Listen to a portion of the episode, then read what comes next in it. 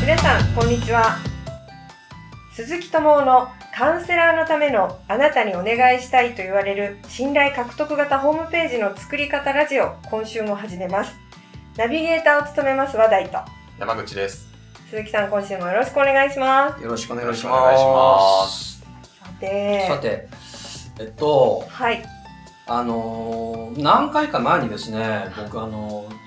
テントで、はいテントの中で仕事してますみたいな話をちょっとね、雑談したんですけど、はいで、その時ね、ななんでですかねみたいな話聞かれて、その時はですね、あのー僕もよくわかんなくて、まあうまくお答えできなくてね、まあとにかく落ち着くんです、みたいな話で、はい。あの、回答ができなかったんですけど、はいであのなんでかなと思って僕まあずーっとねあの考えていて、まあ、別に結論とか出てないんですけど、ははまあ、この場をお借りしてちょっとあの考察を深められればなと思ったりもしてるんで すけど、いはいどう大ぞ丈夫ですかねはどうぞいうんとあのそうだなじゃあまずお聞きできればと思うんですけどじゃあ電車の電車に乗った時に、はいはいこう座席が空いてたとしたら、い。はうんい。どこ座ります端っこ。端っこですよね私も端っこが好きですよねわ、はいかる僕も端っこですはじゃあ今度うーんとななんどこでもいいんですけど、まあ、例えばなんかカフェとかでい。はい。いでどんな席に座りたいっすか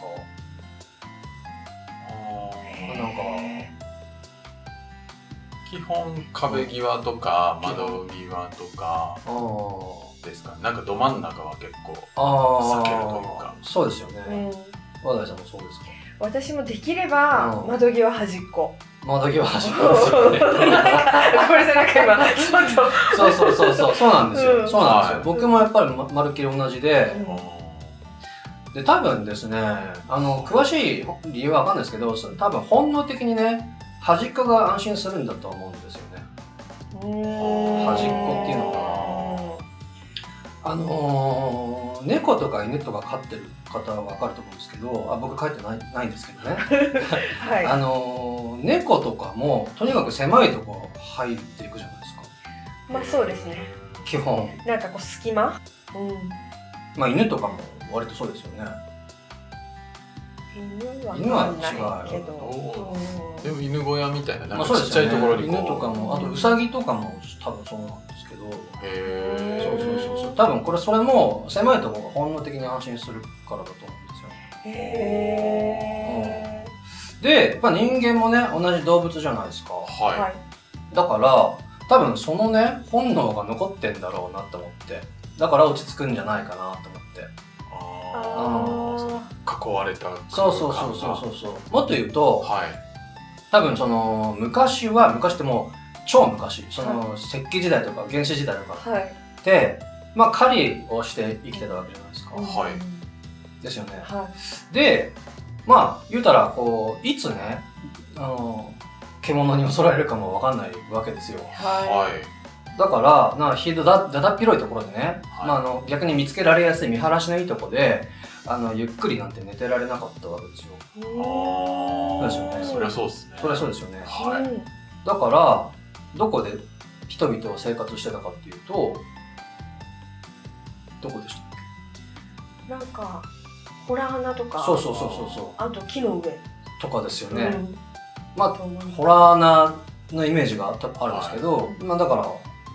そうそうですよねホラーの中であー暮らしていたわけなんですよね。そうだから要はその狭いところにいればあの外敵から見つかりににくいと。はい。でもっと言うとその自分がその警戒をしなきゃいけない範囲もうんもうこの範囲っていうからうんあのなんだろうなあ逆に安心できるみたいなメリットトうんうんそうがあるんじゃないかなと思って。なるほど。そうあのだから鈴木さ んのごご自宅そうのそう庭そうそうそう狭いとこわざわざ入わって、ね、ざわざそそしてテントをこうギリギリいっぱいうゲリゲリ張ッっパそうなんてですよそうなんですそうなんですそうあとねあのこれ調べててなるほどなって思ったのが一個あってあのよくその母親の胎内にいた時の状況をなんか連想させるから、はうんい。狭いとこ落ち着くんだみたいなこと書いてる方がいらっしゃってへえそれもねなるほどなって思ったんですよねはそう確かに、あのー赤ちゃんとかめっちゃ泣いてる時にあのなんかぐるぐる巻きにしてあげたりするとはい。泣き止んだりしませんかぐぐるぐるぐる巻きっていうかいうのは、お何おくるみっていうんですあかあそうおくるみで巻いてあげると安心して、要はその子宮の中の時のことをこう思い出してーはい。うんすやすや眠るなんていうことえがある,、へーあるんですよ実際、ははいうんそうだからもう狭い場所が好きなのってもう,、はいもうそういうそれに近いのかもしれないなと思ってい。うんそうどうでしょまあでもなんか狭い、あの何う、うん押し入れとか好きな人いまあすそうよねそうそう そうまさあに僕のいた僕そういう人と思ってあ、ここにいます。僕、子供の頃ですね、まあだから広い部屋よりも狭い部屋が好きだったし、で、部屋の中でも押し入れの中とか好きで、で、寝る時もわざわざ押し入れの中入ってた時期もあるし、へで、その、なんかこう、布団とかいっぱい積んであって、その中でこう、なんだろうな、こう押しつぶされるみたいな感覚が、あすごい好きだったんですよ。はなんかわかい。りそますれやって ました。やってんだそうそうそう。そうなんですよ。ななんんかかね、一度はやってんですよみんなそうそうそう。ななんかね、そののこう布団の中に潜る感覚とかがすごい好きで、だあったなってのがあるんですよね。なんかねそいますよいますよあの押し入れで漫画読んだりねう。そうそうそう。いましたいましたそうなんですよ。なんでう、んなんだろうな。まあ、あとこう、最ドラマとかで最近見ないですけど、なんかお父さんがトイレにこもっていつまでも出てこないみたいな、なんかよくあるじゃないですか。ベタなあ。やつ。はあれももしかして同じは、似たような話なのかなとかって思ったりもするんですけどね。あー安心する安心するみたいなそう今はここは俺だけだみたいなねそのっていう俺だけだそうそうそうちそょうっ と家の中で片見せないお父さんは。そうそうそうそうそうそうあそうなんですようんそういうこう認識っていうんですかねそのうん普段はいつもねあの意識しししてんのかしてないのかわからんですけどその他人を意識してるわけですうよんだけどもこの空間に入るとそのなんだろうなそのその緊張感っていうのかはい。あの無意識の緊張感がほぐれてその安心感につながるへーじゃないかなってそうそうそうすごい。とかっていうのをいろいろ考えて、まあねあの逆に閉所恐怖症のとかの方もいらっしゃるんではあのーある程度のねあの空間がないとダメだっていう方も全然いらっしゃると思うんですけど、いうんまあ、僕はすごく落ち着きますね。っていうのはまあそういった理由とかもあるのかななんてそうあのー考えてたりもしました。あのなんかそうそうあのアマゾンとかで、なんだっけな、まあ、テントじゃないんですけど、あ、テントだったっけな、なんか、普通にひ部屋の中に、えーあ、そうそう、あの、ぼっちテントっていう、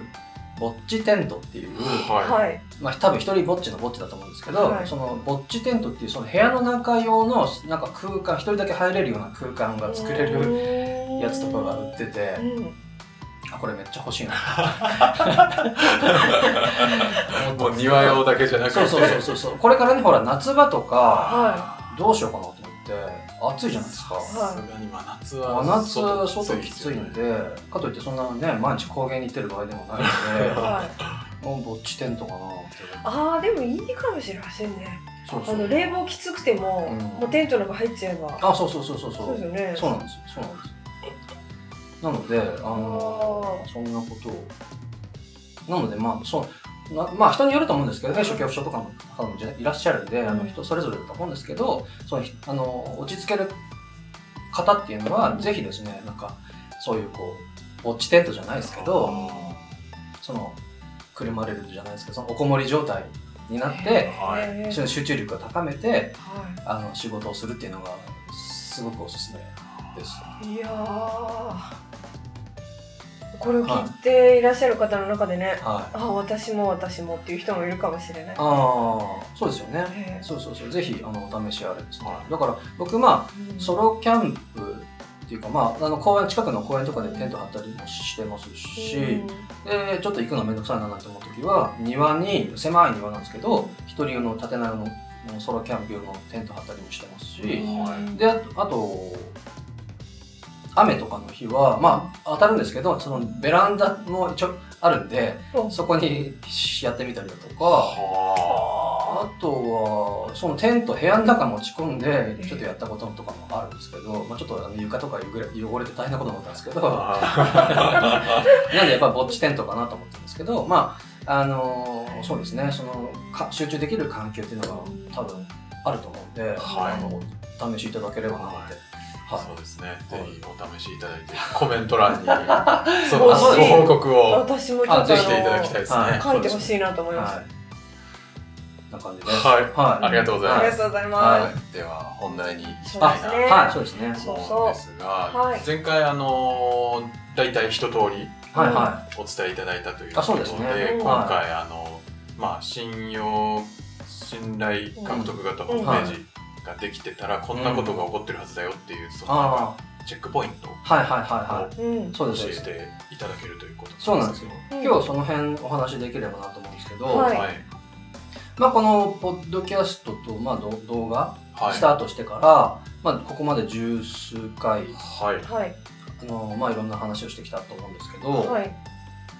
大きく言うと、うんあの僕の伝えてるメッセージって大きく言うと一つなんですけど、はいうん何の話してたと思いますあまあどんな印象が残ってるかとかでもいいんですけど印象そう、まあ、タイトルにもなってるんです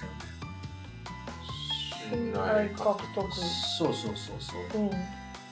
信頼獲得の話を僕ずっとははいはいしてたわけなんですよ、はい。うん、うん。であの、まあ、結局それに全てつながった話になってるんですけどはい。で、まあ、それができてるかどうかって話ですよね今い回はいうんそう。まあ、あのー中にはですね、いまあ、その、ポッドキャストとか聞いていただいて、まあ、あの、できてる方も全然いらっしゃいらっしゃるかもしれないんですけど、うん。はい。あの、それはそれで全然いいんですが、あの、僕はですね、その、できてる、できてないっていうのは、あの、感覚とかでは言わない、言ってないんですよね。言ってないんですよ。だからもう、信頼獲得型ホームページができていたら、こんなことが起きてるはずなんですっていう、うんチェックポイントがあります。うんなんか信頼って結構感覚っぽいうん。気がしちゃうんそうでですすけね、まどあ、逆にそれをだからそそののそう計測するための3つのポイントみたいなやつがあってうへおそれをお伝えできればなと思うんですけーどー。はい三つですか。そうですね3つ、はいで1つ目ですははいい。えっとうーんいきなり金額を聞かれないですね、まあうん分かりやすく聞かれないって言いましたけども、うんまあ、ホームページなので、まあ、なんだろうなんでなんていうか金額を気にされないっていうのかなおーうんまあ、僕の構造で作るとそれはい正直その金額とかを載せなくても大丈夫なんですよね。えーすえそれはどういうあの意味ですかっていうかどういうことですか。あのーまあ金額載せる方もいるんですけど、はいあの載せなくても大丈夫な構成なんですよ。へー普通なんかサービスなそうんちゃらサービスうんいくらですみたいなのってそうそううそうん情報として伝えなきゃいけないのかなと思まっちゃったあそうなんですよ。そよこら辺ねあのー話し出してもそれもまた長いんで、まはあい要はあのざっくり言うとその金額載せると金額だけの人が来ちゃうんですよね。ああ。そうあのーじゃなくて僕ははいもうその判断基準をちゃんとねう。あのページの構成としてはい伝えて、なんだろう、逆にその金額を聞かれるっていうことはですね、はいまあ当たり前ですけど、その信用、あなたのことが信用されてないっていうことですよね。あ聞かれるってことあ。あの。要は、うん。なんでかっていうと、はいその信頼がない状態だと、ははいそのお客さんは、見込み客の方はですね、そのそのカウンセラーの人がいいかどうかの判断基準が分かりません。い。はいうんはい。で、そうすると、判断基準が分かんないと、分かりやすく判断できる金額、うんで、うんうんその金額っていう分かりやすい判断基準で比較検討したくなっちゃうんですよね。おーじゃあそうか金額聞かれるってちょっと具体的に検討されてる風でいいのかなって思ったんですけど、うん逆なんですか聞かれない方が聞かれないっていうかまあそうですね金額じゃないないんですあよー金額じゃなくなっちゃってるっていう状態が理想ですね。うなーるんほどそもう信頼をうん獲得していて、うまんあ、100%ではないですけど、はいあの狙いとしては信頼されていてもうあなたにお願いしたいって言わ言われてる状態うをホームページの構成として作り込みたい、はい。あなるほど。うんっていうのがまあ1個目です、うんはいで2個目、うんえっとちょっと飛んじゃうかもしれないですけど、はい。その自分のサービスの競合5社競合、うん、競合サービスの、はい。えーまあ、5社くらい、まあ、3社とか4社でもいいんですけども、はい。のメリットとデメリットが言えるかどうかってことですねうん。競合5社のメリットデメリットが言えるか、言えるかどうか。そうそのカウンセラーさん自身そうが。そうおえっとーこれ分かりづらいですよね、うん、ちょっと難しい。そうそなうんか。うんと、うんまあさっきの話とつながるんですけど、はい要は信頼がない状態だと,、はい。はい。と何が起こるかっていうと似たようなものの価格とだけ比べられちゃうんですよはい。はい。似たようなものを提供している人たちの価格とだけ比較されたりちゃいます、はい。なんかなんか見てたんだけどいや向こうはなんかさっき見たサイトは、えー90分でいくらだったし、うんまあ安いしね。うんまああのパッと見良さそうだから、うんそっちにしますってうん言われちゃいます、はいなのでなのでっていうかそのお客さんはですね、。その要は自分の悩みを解決したいわけじゃないですかはい。ははいい。。でその自分の悩みが解決されさえすればはい。やり方なんて何でもいいと思ってるわけですようんもちろんね提供側は私のこのやり方がベストなんですと思っていう思いで作ってるんだけども、はい。見てくれたお客さんは、私のこの悩みが解決されるっていうその結果さえ得られれば、はい。やり方方法なんて何でもいいって思ってるわけなんですよまあ究極的に言うとねそれはそうですよね。それそうですよね、はいうん、でその時にですねはい。いやいろんなやり方あるの私知ってますよと、はい。はい。うん、でそれぞれにねそれぞれにメリットとデメリットがあるのちゃんと分かってます、はい。はい。はい。うん、その中で今私が一番おすすめするのはこの私のこのやり方なんですってはホームページの中でちゃんと言えてるとあはい。言えてるとはその見てくれた人はどう思うかっていうとあこの人ねそのいろんなことをその比較検討した上ではい。でこれがいいって言ってくれてるんだとあああ。うんで納得するんですよなるほど。そうまああ言い方から言うと信頼してくれるんですねはい。うんはい。逆にじゃあそれないとどうなるかっていうとはい。なんだろうこう来てねただただ私の方法やり方こうなんですって書いてあるとはいい。やこの人は結局そのなんとかっていうやり方が得意な人だからはい。ただただそれ進めてるだけではい。なんか他の方法のこと何も知らないんじゃないのってああ。思われちゃうとはいうんこれ不信感につながっちゃうんですよねへーあ自分のだけ売りたい人みたいに見えちゃうわけですね。うんそうーそうああ、まあ、そりゃそうですよね。そうなんですよあーうんイメージとしてなんかそのね見込み客に例えばじゃあ後であのリアルにお会いした時にこうなんか「いや何々さんとああのホームページに書いてあ書いてあったあれもう全部私がやったことです」とかうん「あの書いてあったあれねこれもまさままさにこれからね調べようかなって思ってたことなんです」ってうん言われるかはい。うんこの感覚っていうかそのなんだろうなうんその状況を作り出すっていうことが大切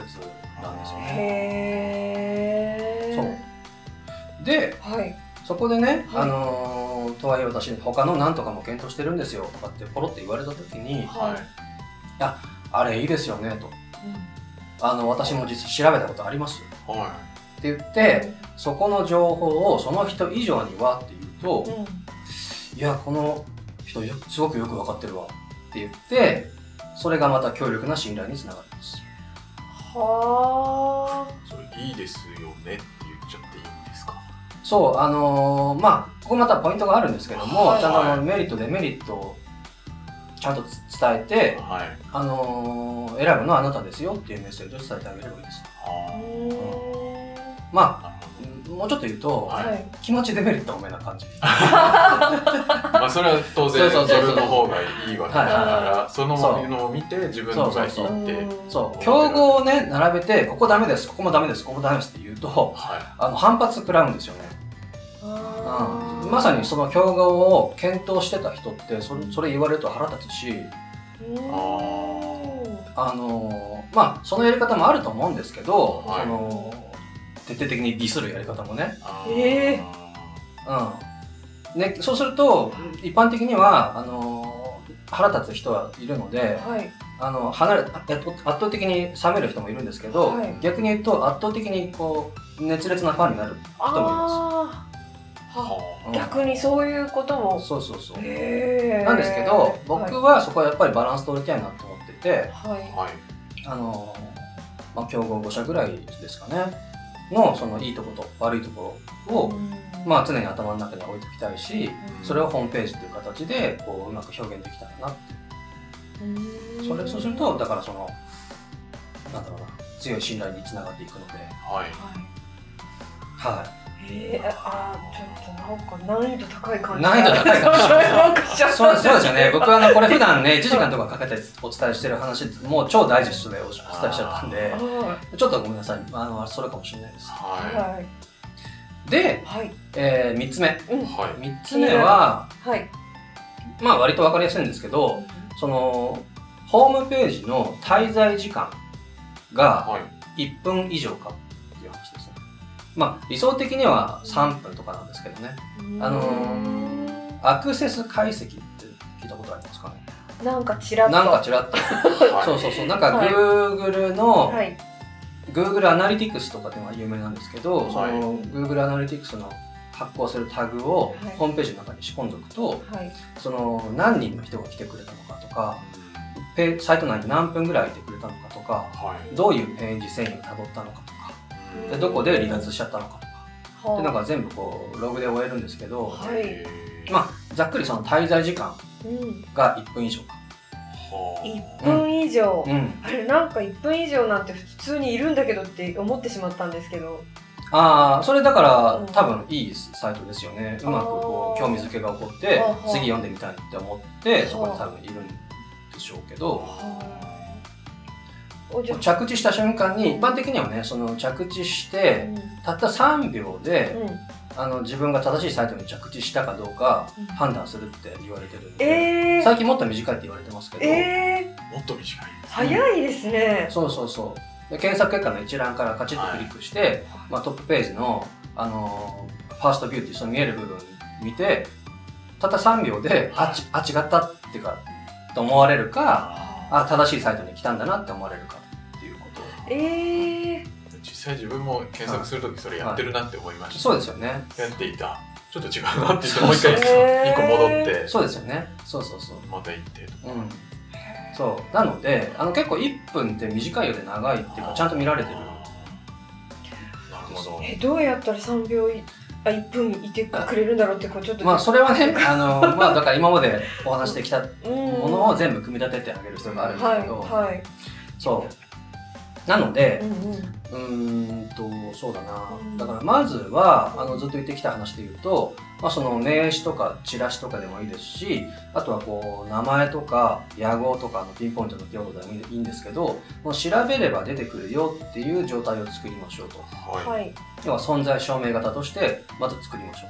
ういははいいと、うん、でなんでかというとそのやっぱりこうね取引を開始するどっかの必ず前のどっかの段階で必ずホームページをチェックされますうーんはいうんでその時になんか何かしらの方法で来てくれた見込み客の人がそのプロフィールだとかそのサービス内容とかを要はじっくり読んでくれてるかどうかっていう話ですよね。うんうんうんうんうん、そうですよねそうう、んうんプロフィールねうん、まあ別の言い方すると要はそのサイト内で、はいまあ、こちらの意図した通りにその閲覧者がですねこの信頼獲得のための教育をちゃんとされてるかって話ですよね。こっちが意図した通りにはい要はサイトの情報をその閲覧してくれてるかどうかはっていうのが、あーまあ、一つは、まあ、それだけじゃないですけどもはい一つは滞在時間っていう指標でチェックができると思ってますうんそれが1分以上そうですね以上じゃあその3つがある程度整ってれば、うんおそらくこのホームページはうんうんもう信頼獲得バッチリだと思いますあうんーうんそうぜひそのまま運用を続けていただければなと思いますははいまあ、もしですね、まあ、一つでもできてないとかはい